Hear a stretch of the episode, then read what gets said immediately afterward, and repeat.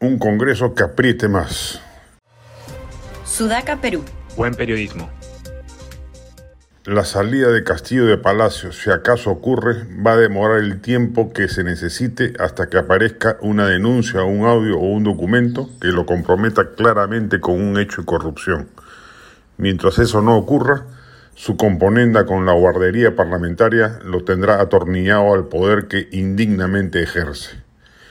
Ello no es óbice, sin embargo, para que el Congreso no desempeñe un rol de extrema fiscalización, mayor al que viene ejecutando hasta ahora, que al menos impida la destrucción del Estado que el presidente y las huestes perulibristas están perpetrando en casi todo el organigrama del sector público.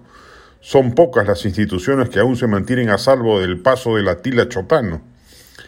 Es claro que los ministros están sujetos al control político y pueden ser interpelados y censurados por sus actos. Se espera que hoy lo sea, por ejemplo, el inefable ministro de Salud, pero entre tales actos a vigilar, el Congreso debiera mirar con atención también la designación de funcionarios de segundo o tercer, nivel a los que el Congreso no puede destituir, pero sobre cuya responsabilidad de designación sí puede exigirle cuentas al titular del pliego.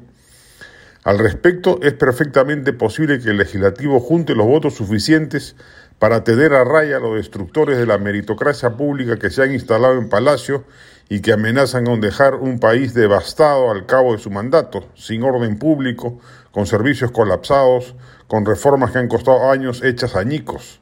Eso, por ahora, el Congreso lo está dejando pasar por alto sin intervenir como le corresponde, como parte de sus tareas de fiscalización.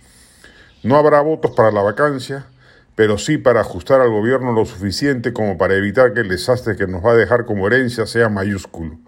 La mediocridad imperante no la va a poder resolver el legislativo, es lamentablemente inexorable, pero sí puede hacer bastante para minorar el colapso estatal que tanto daño político le puede hacer al país, dejando el camino expedito para que el 2026 vuelva a aparecer un radical disruptivo que encandile al pueblo frustrado por la decepción terrible que Castillo está generando sin percatarse de que es justamente por haber votado como votaron el año pasado que estamos en la situación que estamos.